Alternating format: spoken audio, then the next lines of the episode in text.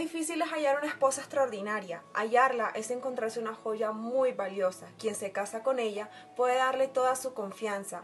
Dinero nunca le faltará. Hello chicos, ¿cómo están? Bienvenidos de nuevo a mi Instagram TV y hoy les hablo desde mi casa porque siempre es bueno volver a casa. Les tengo mi serie extraordinaria y una mujer extraordinaria es una mujer a la que se le puede dar toda la confianza. Cuando yo estaba meditando en esta palabra, yo le preguntaba a Dios, Dios, ¿yo cómo puedo entender mejor cómo es una mujer digna de confianza? ¿Cómo es una mujer a la que se le puede dar toda la confianza?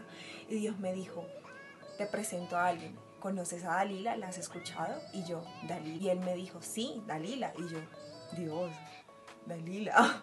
Y él me dijo, sí, Dalila. De Dalila puedes aprender bastante, que es una mujer a la que se le puede dar toda la confianza. La historia de Dalila la pueden encontrar en Jueces 16. Como este video tiene que durar máximo 10 minutos, no me puedo ahondar en todo ese capítulo. Así que básicamente les digo, uno, Dalila era una prostituta. Dos, Dalila era una mujer de la cual Sansón se enamoró locamente. Y tres, Dalila llevó a la perdición a Sansón. Debemos aprender cinco claves para poder cuidarnos de ser una mujer digna de confianza, una mujer en la que se le puede confiar plenamente. Número uno, Dalila era una mujer interesada y egoísta. Cuando los jefes filisteos se le acercaron a ella y le dijeron, oye mira, necesito que vayas y engatuses y seduzcas a Sansón y no los entregues y cada uno te vamos a dar más de mil monedas de plata.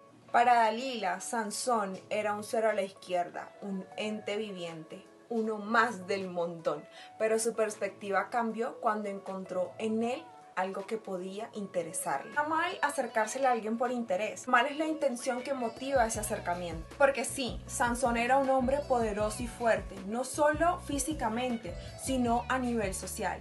Y quizás Dalila ya había escuchado de él, pero para ella era super X, ni fu ni fa. Pero solo hasta que los filisteos se le acercaron a ella y le dijeron que cada uno le iba a dar más de mil monedas de plata, ahí todo cambió. Ella no se interesó por quién era él, ella se interesó por lo que le representaba. Número 2. A Dalila solo le interesaba mirarse el ombligo. Porque cuando Sansón iba a visitarla, ella solamente le preguntaba cuál era el secreto de su fuerza y cuál era la forma de debilitarla. Y es que Dalila solo buscaba a Sansón para conseguir lo que ella quería. En ningún momento le preguntaba, oye, ¿cómo estás? O mostraba algún interés genuino por él. Y cada vez que se le acercaba a Sansón o tenía algún encuentro con él, era única y exclusivamente para sacar algún beneficio personal porque es que a Dalila no le interesó por quién era, sino por lo que podía obtener de él. Número 3. Dalila era una mujer chismosa y desconfiada. Cada vez que Sansón le contaba el secreto de su fuerza, Dalila iba a los filisteos a decirles y participaba de las emboscadas. Y es que más demoraba Sansón en decirle algo que en ella írselo a contar a otro. Y siempre lo ponía a prueba en todo. En vez de cuidar su confianza, ponía el dedo en su llaga. Cada vez que Dalila conocía un secreto de Sansón, se los hacía evidentes y se los mantenía presentes. Ella no exaltaba lo bueno que era, ella simplemente exaltaba sus errores. Ella no le interesó su talento, sino que ella se distrajo en su necedad.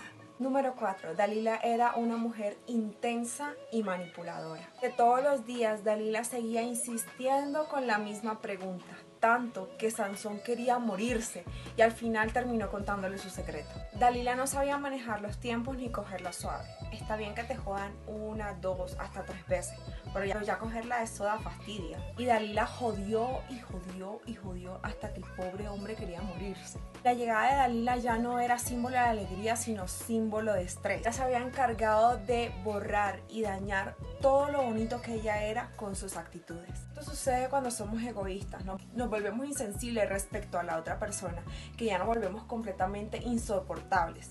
Tanto que nuestra búsqueda de conseguir lo que queremos ya no es algo amigable, sino que se vuelve una exigencia. Y excuse me, pero es que tengo es que morir. A Dalila no le interesó agradarle, a Dalila le interesó agradarse. Número 5. Dalila era una mujer desechable. No por el hecho de ser ramera, sino por el como tú te veas, así verás a los demás. Y Mateo 22, 39 dice que cada uno debe amar a su prójimo tal como se ama a uno mismo. Cuando Dalila vio que no podía conseguir de él lo que ella quería, simplemente lo desechó y desapareció. Y de ella no se habló nunca más. Porque digo que no era por el hecho de ser ramera. Porque en la Biblia también hay una mujer que fue ramera, que tampoco era del pueblo de Dios y esta mujer es Raab. También pertenecía a una tierra que estaba destinada a ser destruida, pero a diferencia de Dalila, ella decidió hacer lo bueno. Ella supo aprovechar sus 15 minutos de fama. Ella decidió no ser ni egoísta ni interesada. Decidió cuidar del corazón de los espías y de la confianza que ellos tenían. Extraordinaria fue ella que el escritor de Josué no se conformó con dedicarle solo un capítulo, donde solo la daba a conocer, sino que también le regaló la mitad de otro fue tan extraordinaria que después de mil años ella aparece en otro libro, en otro capítulo, donde hace parte de la línea generacional de Jesús, sin hablar del famoso top de la fama que encontramos en Hebreos 11 porque en ella sí se pudo confiar y esa confianza enriqueció la vida de los espías en gran manera.